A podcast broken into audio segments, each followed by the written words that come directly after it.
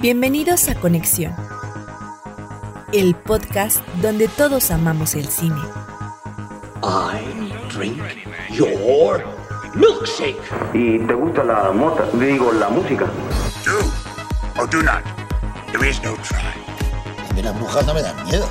Y lo que me dan miedo son los hijos de puta. Get away from her, you bitch!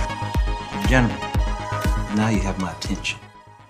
Hola, ¿qué tal amigos? Bienvenidos a Conexión Podcast. Mi nombre es Iván Belmont y les doy la bienvenida a esta segunda parte de nuestra cobertura para el Festival Internacional de Cine de Toronto. Este segundo resumen también va a abarcar lo que son cuatro películas que vi a lo largo de este festival. En esta ocasión me gustaría iniciar con Apples, una película griega a cargo de Christos Nikou quien anteriormente fuera asistente para Yorgos Lantimos y que precisamente parece imitar en cierta medida lo que es el estilo visual y narrativo de este famoso cineasta griego, autor de obras tan famosas como La Favorita o The Lobster.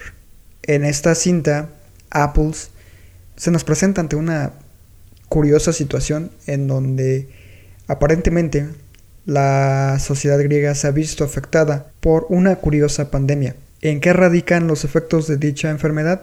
Pues básicamente afecta la memoria de todo aquel que la contraiga, les genera amnesia completa, no recuerdan quiénes son y de dónde vienen.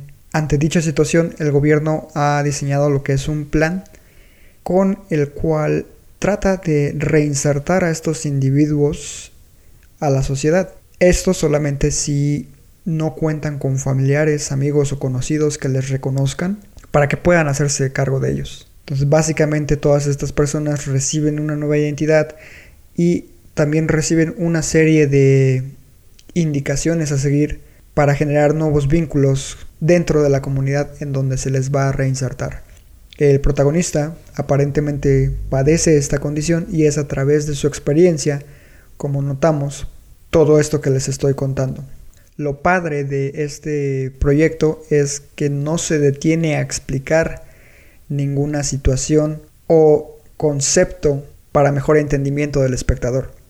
Esta ambigüedad visual y narrativa le genera una cierta aura de misterio que funciona a favor de la película y que precisamente el protagonista al ir avanzando en sus tareas diarias de asignaciones sociales poco a poco empieza a vincular estas situaciones con elementos que tal vez haya experimentado en su pasado. Sin duda es uno de los trabajos más destacables de, este, de esta edición del Festival Internacional de Cine de Toronto y que muy seguramente estaremos viendo en alguna plataforma digital en los próximos meses, o al menos yo lo esperaría. El siguiente proyecto del cual me gustaría platicarles un poco es uno que forma parte de un programa del Festival de Cine de Toronto que se llama Midnight Madness, el cual consiste básicamente en películas de género de distintos estilos y nacionalidades y que se han estado lanzando a través de su plataforma digital para prensa. Este proyecto es dirigido por Wang Yifan, es una coproducción entre Taiwán y China que básicamente nos narra cómo es que funciona el proceso político detrás del Parlamento de Taiwán. Aquí veremos cómo los estilos de Quentin Tarantino, George Romero y Edward Wright se fusionan para crear una crítica y sátira política con tintes de horror y gore, porque básicamente estamos ante una película de zombies en donde por avaricia política se genera lo que es una infección precisamente dentro del Parlamento poco a poco uno es testigo de una serie de situaciones inverosímiles eh, que parecen más una parodia que otra cosa y que si bien en un inicio al final la experiencia se convierte en algo muy pesado y difícil de digerir porque las bromas llegan a un punto en donde dejan de ser graciosas entonces lo único que quieres es que la película termine por fin.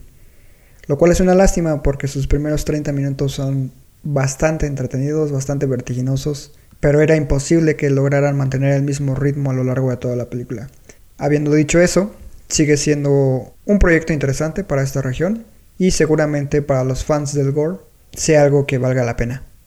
La tercera película de la cual les quiero platicar en esta ocasión es The Night of Kings, la cual su título original es La Nuit de Roi, dirigida por Philippe Lacote. Esta película es una especie de actualización de Las Mil y Una Noches. Y básicamente trata sobre un joven que acaba de llegar a una prisión en algún punto de Costa de Marfil. Y esta prisión se encuentra con una lucha interna de poder. Entonces el actual monarca, por así decirlo, tratando de conservar todo el poder que pueda por el tiempo que pueda, encomienda a este nuevo prisionero la difícil tarea de eh, narrar una historia a lo largo de una noche, pero contando con la particularidad de que si finaliza antes de que amanezca, el joven perderá la vida. como había mencionado, el joven es una nueva representación de Sherezada y lo verdaderamente interesante de este proyecto es que mientras nos van narrando sus historias, se nos introduce precisamente a la cultura, a los ritos, a los mitos y a momentos muy importantes dentro de la historia de Costa de Marfil. Además de eh, contar con una serie de secuencias que rayan en el realismo mágico y con el teatro improvisado, que en cuestión de representación visual y de montaje son más que interesantes. La verdad es que esta es una película que vale mucho la pena ver, tanto por su manejo de la metaficción como la representación de Costa de Marfil y la actualización de la historia que les estoy comentando, ¿no? Definitivamente es, es un trabajo al cual no le deben perder la pista. Y ya para cerrar con broche de oro, me gustaría platicar con ustedes sobre una de las mejores películas que he visto hasta la fecha en este festival. El título es Shiva Baby, es dirigida por Emma Seligman y es uno de esos casos que, de películas que nacieron originalmente siendo cortometrajes. Eh, el primero que se me viene a la mente de un caso similar es Whiplash. Y precisamente en ese ejemplo que les estoy manejando, la película es muy superior al cortometraje. Aquí, en Shiva Baby, pasa exactamente lo mismo. Y el concepto gira en torno a lo siguiente. ¿Qué pasaría si una chica que tiene un sugar daddy se encontrara en algún evento social acompañada de su familia precisamente con este individuo, con su sugar daddy? En este caso, el lugar donde se encuentra con esta persona es un Shiva, que es básicamente un velorio judío, y esto detona una serie de circunstancias y situaciones altamente incómodas, tanto para la protagonista como para nosotros, dado que logramos sentir esa ansiedad e incomodidad de la protagonista. Emma Seligman hace una gran labor al presentarnos a esta joven que poco a poco empieza a sentir cómo su mundo se va derrumbando. Por momentos su interpretación me recordó a la gran labor de Kate Blanchett en Blue Jasmine, esta magnífica película de, Woody Allen, porque en verdad el estrés y la ansiedad que te genera este, esta película es, es simplemente increíble. Y la actriz principal, que es Rachel Zenot, quien también participó como actriz principal en el cortometraje del mismo nombre, hace una magnífica labor en esta película. Además, otro punto a favor es que en ningún momento se mofa de las costumbres o de la ideología judía, que era algo que probablemente le pudo jugar en contra. Afortunadamente esto no ocurre.